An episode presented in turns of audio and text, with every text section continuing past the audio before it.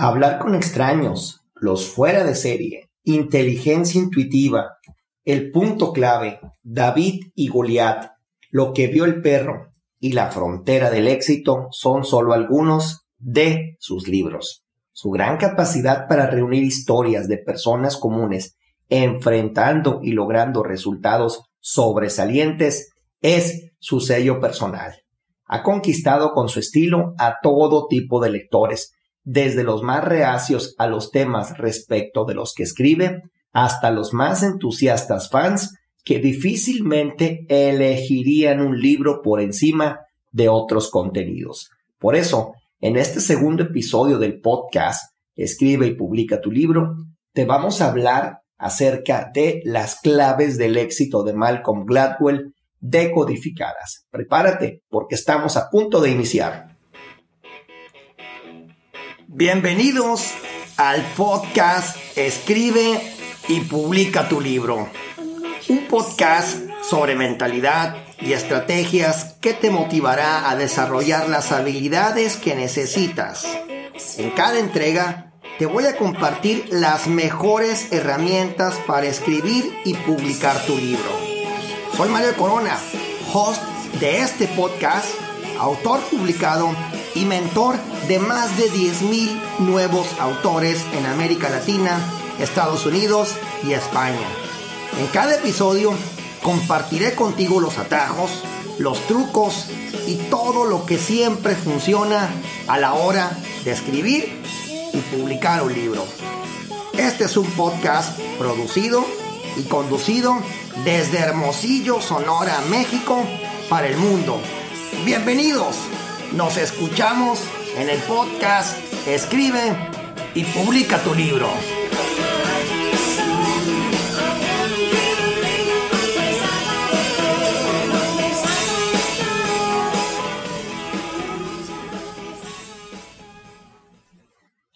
Antes, quiero invitarte a que te unas a el reto Escribe y publica tu libro en 30 días, donde vamos a llevarte de la mano para que tu libro cobre vida en este tiempo. No importa que no tengas experiencia, no importa que nunca antes hayas escrito algo, date la oportunidad de participar y descubre por ti mismo cómo tu historia es importante, tu mensaje es importante, lo que quieres compartir con el mundo es importante y es completamente posible de transmitir a través de tu propio libro. En este reto te vamos a mostrar cómo puedes hacerlo desde dos perspectivas complementarias. Número uno, desde la narrativa que debes usar para que tu libro cobre vida.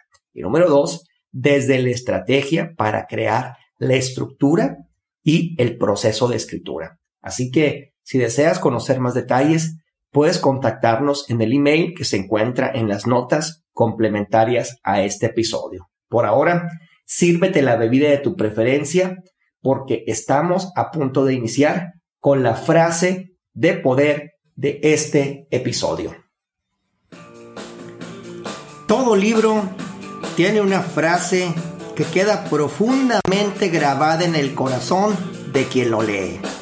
Por eso nos preguntamos, ¿por qué este podcast no puede tener una frase? O mejor aún, muchas frases. De esas que ayudan, de esas que inspiran, de esas que te recuerdan que debes volver a la carga.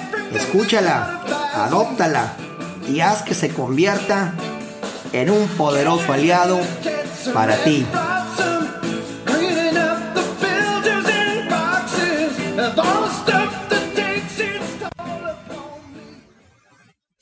La práctica no es lo que uno hace cuando es bueno. Es lo que uno hace para volverse bueno.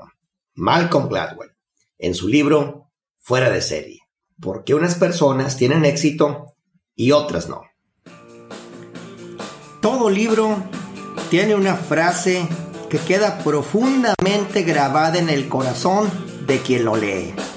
Por eso nos preguntamos, porque este podcast no puede tener una frase, o mejor aún, muchas frases, de esas que ayudan, de esas que inspiran, de esas que te recuerdan que debes volver a la carga. Escúchala, adóptala y haz que se convierta en un poderoso aliado para ti.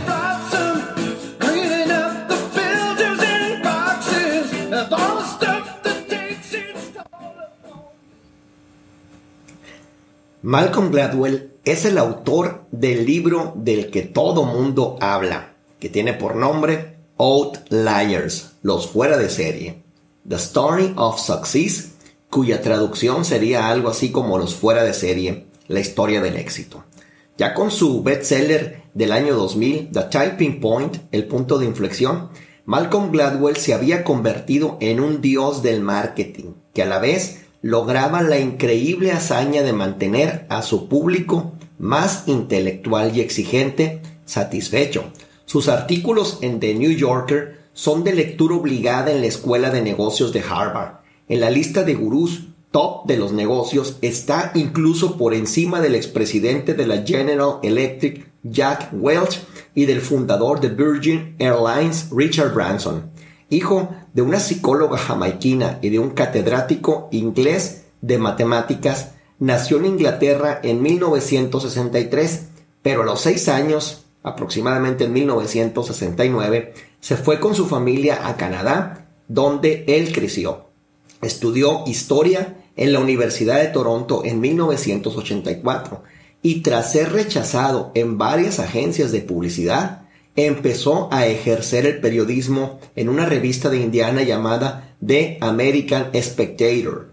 De ahí pasó a The Washington Post entre 1987 y 1996, donde estuvo casi una década, primero en la sección de ciencia y luego como jefe de la corresponsalía en Nueva York para negocios. Para entonces empezó a leer investigaciones académicas de sociología y psicología en busca de ideas para reportajes, algo que sustenta buena parte de su trabajo y alimenta muchas polémicas en el sentido de que se inclina a resaltar las excepciones más documentadas a las reglas de la opinión general.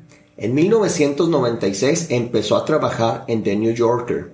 Uno de sus temas recurrentes es la desigualdad en relación con la educación y la sociología. En resumidas cuentas, sus ideas se reducen a que no siempre más dinero y selectividad equivale a mejores resultados, y a que mucha gente valiosa permanece en puestos oscuros a causa del narcisismo de los demás y de la obsesión por la juventud y por lo más rápido, exigidas por los imperfectos sistemas de promoción centrados en lo que llama el mito del talento a este, a este punto o a este contraste que nosotros podemos encontrar en él, le llama genio menor y está formado por las personas que son muy buenas en lo que hacen, pero que no son necesariamente muy conocidas.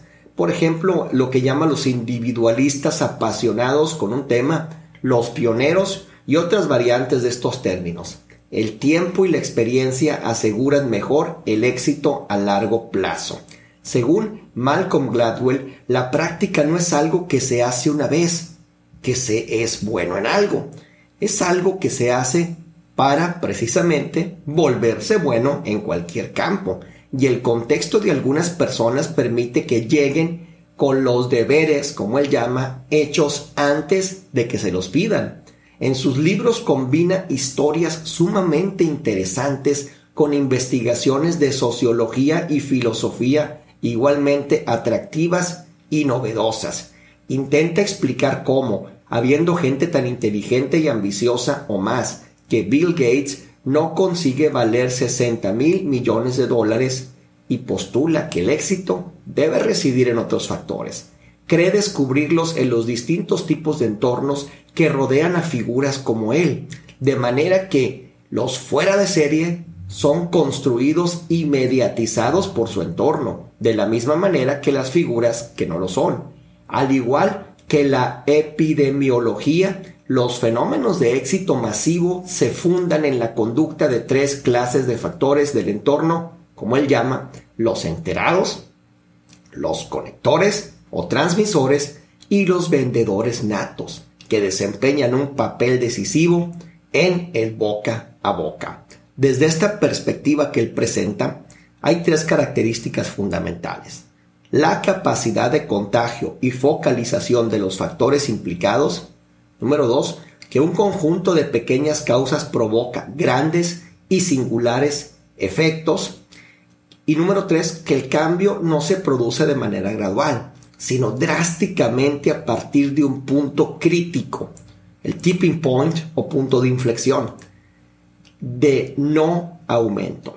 Las epidemias empiezan y acaban bruscamente y se encuentran un cenit más allá del cual declinan en poco tiempo. Sin embargo, en la difusión viral, Malcolm Gladwell advierte una diferencia entre el modelo epidemiológico y el sociológico. El virus en medicina se puede atajar mediante prescripciones muy precisas. Por eso no ocurre, más bien dicho, eso no ocurre en el caso de las epidemias sociales. Por demás, señala que el papel de la tecnología y de Internet en este tipo de difusión viral no es progresista y revolucionario en lo social, sino todo lo contrario, sumamente conservador. En su quinto libro, David y Goliat, que escribió en el año 2013, examina la lucha de los oprimidos contra los favoritos. Sus libros más famosos que venden millones de ejemplares son The Tipping Point en el 2000, Blink, The Power of Thinking Without Thinking 2005, inteligencia intuitiva, ¿por qué sabemos la verdad en dos segundos? Outliers o lo que pudiéramos llamar los fuera de serie que escribió justo después de estos libros con sumo, sumo éxito, que fue muy aclamado en el 2008 y también pues se ha enfocado en realizar una serie de trabajos que tienen que ver completamente con el ángulo que aborda en estos libros que anteriormente ha escrito y que sin duda han despertado gran, gran cantidad de polémica en muchas personas que no necesariamente están de acuerdo con sus afirmaciones, que no necesariamente comparten su visión y que no necesariamente están dispuestas a ver las cosas desde el punto de vista que él plantea. Además de este, tiene otro libro que tiene por nombre What the Dog Saw, eh, lo que vio el perro, que escribió en el 2009 David y Goliath, Underdogs, Misfits and the Art of Battle Giants en el 2013, como, conocido en español como David y Goliath, y Malcolm Gladwell jamás se inmuta por las críticas de los que salen a atacarlo. Eso es algo que debes de saber. Mi objetivo es lograr que la gente habla hable mejor dicho, y discuta sobre el tema más que llegar a una verdad absoluta. Ese es el que considera su mantra. Por otra parte, la realidad es que cada libro o artículo que publica genera un furor mediático inusitado y que la mayor parte de las reseñas siguen siendo excepcionales respecto de sus libros. Dos anécdotas de su vida pueden dar alguna pista sobre por qué su visión del mundo es tan distinta de la mayor parte de los analistas culturales norteamericanos. Para empezar, si bien sus padres eran intelectuales, Malcolm Gladwell, nacido en Inglaterra en 1963, fue criado en un campo en Ontario, Canadá, en una zona rural rodeada de colonias menonitas y donde su principal pasatiempo era criar a un par de ovejas que cada fin de año religiosamente se carneaban. Como parte de una familia muy religiosa, su principal lectura por mucho tiempo fue la Biblia y no tuvo televisión hasta los 20 años. Hoy, Malcolm Gladwell prefiere nadar contra la corriente. En plena era de Internet y siendo el emblema de persona o de la persona, mejor dicho, que estudia lo más reciente de lo más reciente, hace la mayor parte de su investigación en la biblioteca de Nueva York en vez de hacerlo online. Incluso ha declarado que Google es la respuesta a un problema que no teníamos. El buscador no nos dice que es interesante o importante. Todavía hay más en una biblioteca de lo que hay en Google. Sin duda, una historia de vida bastante interesante. Pero, ¿qué podemos aprender de ella? ¿Qué podemos modelar para nuestras propias vidas? Y sobre todo, ¿qué podemos incorporar en nuestros propios libros? Antes de esto, permíteme contarte una historia, que es la historia de la jirafa del mexicano Juan José Arreola. Al darse cuenta de que había puesto demasiado altos los frutos del árbol predilecto, Dios no tuvo más remedio que alargar el cuello de la jirafa. Cuadrúpedos de cabeza volátil. Las jirafas quisieron ir por encima de su realidad corporal y entraron resueltamente al reino de las desproporciones. Hubo que resolver para ellas algunos problemas biológicos que más parecen de ingeniería y de mecánica. Un circuito nervioso de 12 metros de largo, una sangre que se eleva contra la ley de la gravedad mediante un corazón que funciona como una bomba de pozo profundo.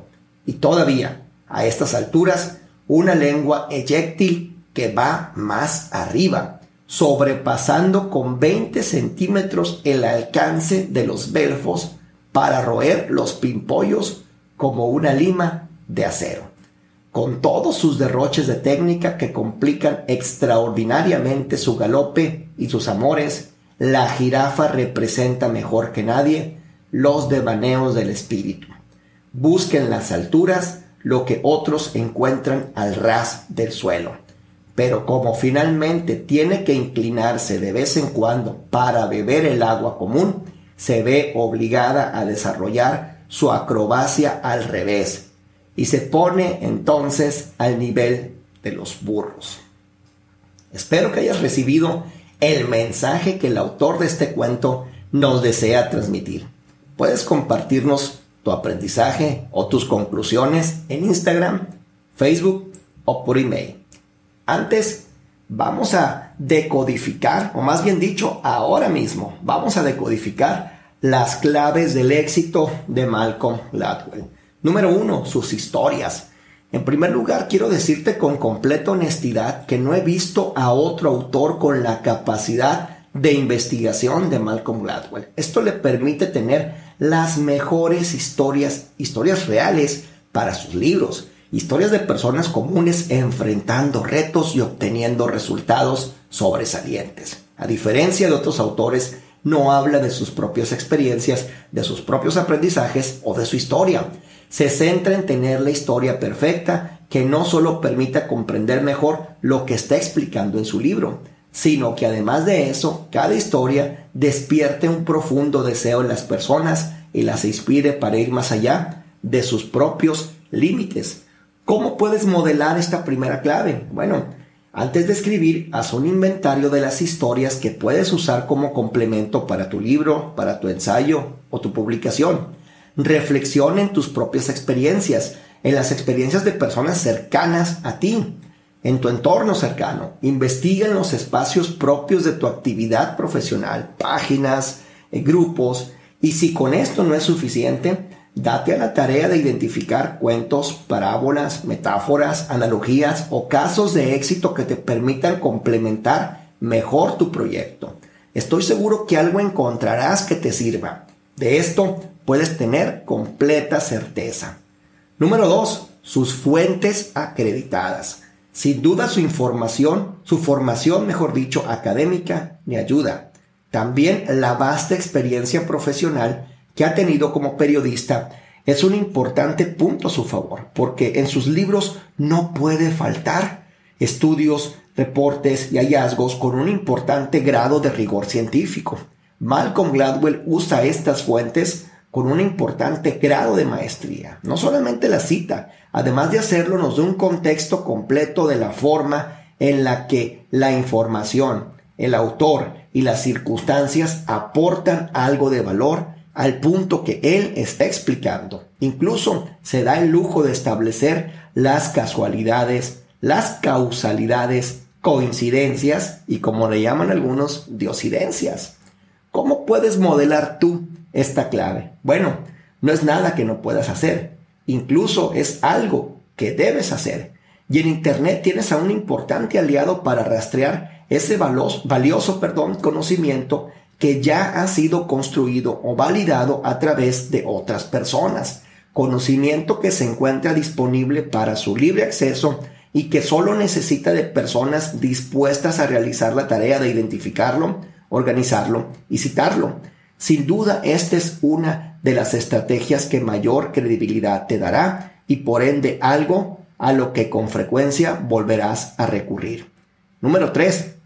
Su enfoque en las anomalías. Como lo comenté anteriormente, Malcolm Gladwell tiene una marcada inclinación por concentrarse en esas pequeñas anomalías que marcan una diferencia significativa. A menudo lo acusan de usar estudios científicos que saca del contexto donde fueron creados para validar sus teorías. Sin embargo, la amplitud de la muestra se le acusa de no citar la amplitud de la muestra o los márgenes de error de estos estudios que hace referencia y pues que obviamente están sujetos a esas, a esas importantes variables de todo estudio.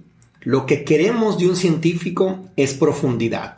En cambio, los periodistas pueden permitirse ser amplios, responde ante estas críticas.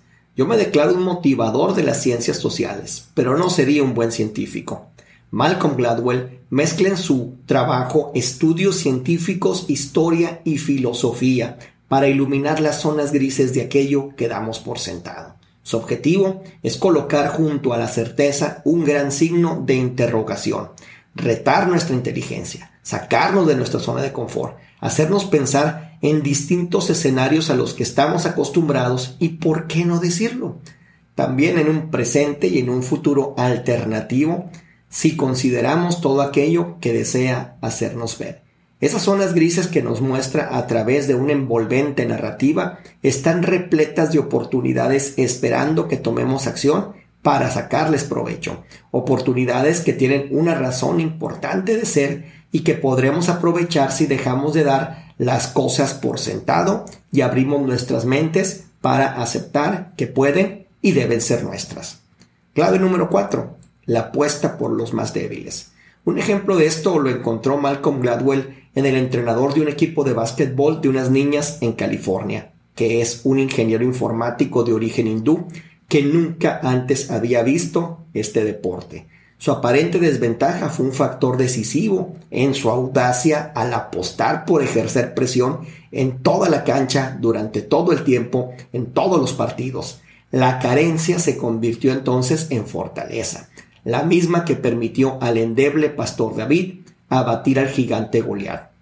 No quiero que la lección sea que debemos celebrar la adversidad, comenta. Más bien se trata de decir que las dificultades ocurren y a menudo son el motor de algo poderoso y precioso y debemos tenerlo presente. Es un intento de dar esperanza a aquellos que han sufrido por el camino. Es imposible que cualquier lector no se siente inspirado e identificado con la naturaleza de, de los retos y las dificultades que Malcolm Gladwell relata en las historias que nos comparte. Esto es algo que aunque no lo busque directamente y aunque por sus propias palabras no es un fan del género de autoayuda, sí consigue inspirar y mover hacia adelante a muchas personas, haciendo que sea más fácil para ellas salir de sus respectivas zonas de confort. Clave número 5. Crear conexiones invisibles. ¿Seguro que la dislexia es un inconveniente?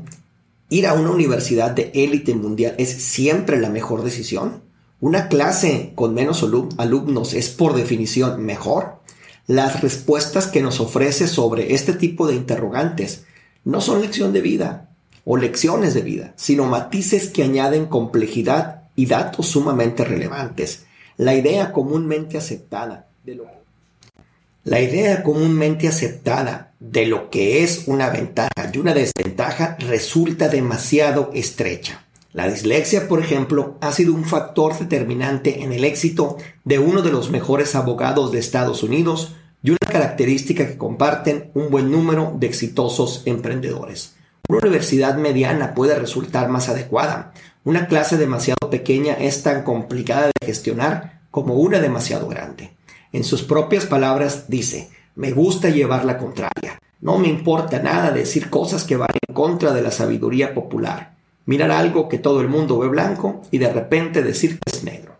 Esas conexiones son difíciles de distinguir para cualquier persona que tenga por hábito no reparar en el análisis. Por ello, el aporte de Malcolm Gladwell es de una mayor importancia, porque sus hallazgos nos permiten acceder a nuevas posibilidades que de otro modo hubieran permanecido ocultas para la mayoría de las personas. Muy bien, hemos llegado al final de este episodio número 2 del podcast Escribe y publica tu libro que tiene por nombre Las claves del éxito de Malcolm Gladwell decodificadas. Deseo de todo corazón que la información, los ejemplos y los consejos que he compartido contigo te hayan gustado, hayas aprendido algo valioso de lo escuchado y sobre todo hayas elegido algo que poner en acción en tu emprendimiento. Soy tu amigo Mario Corona, autor publicado y host de este podcast. Recuerda que tu mensaje es importante y que juntos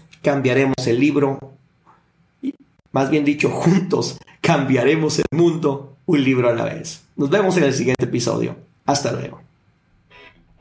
Este ha sido un episodio más del podcast Escribe y publica tu libro. Un espacio para ayudarte a compartir tu historia, tu idea, inspirar y transformar vidas, convertirte en un líder de opinión, construir una comunidad en Internet y compartir a través de tu libro. Suscríbete al podcast si deseas que te avisemos de cada nuevo episodio y compartamos contigo material de estudio complementario al podcast. Si así lo deseas, puedes dejar un comentario al final de cada episodio. Tu opinión es muy importante para nosotros. Puedes enviarnos tus preguntas o proponer nuevos episodios por email. Este podcast es gratuito no necesitas pagar para disfrutarlo. Lo único que te voy a pedir es que nos ayudes a que llegue a más personas que lo necesitan. Puedes compartirlo en tus redes sociales, también dejar una reseña y valoración en Apple Podcast o Spotify. Tus valoraciones realmente nos ayudan mucho a alcanzar a otras personas.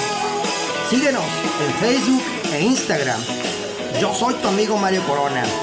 Seguiremos cambiando el mundo un libro a la vez.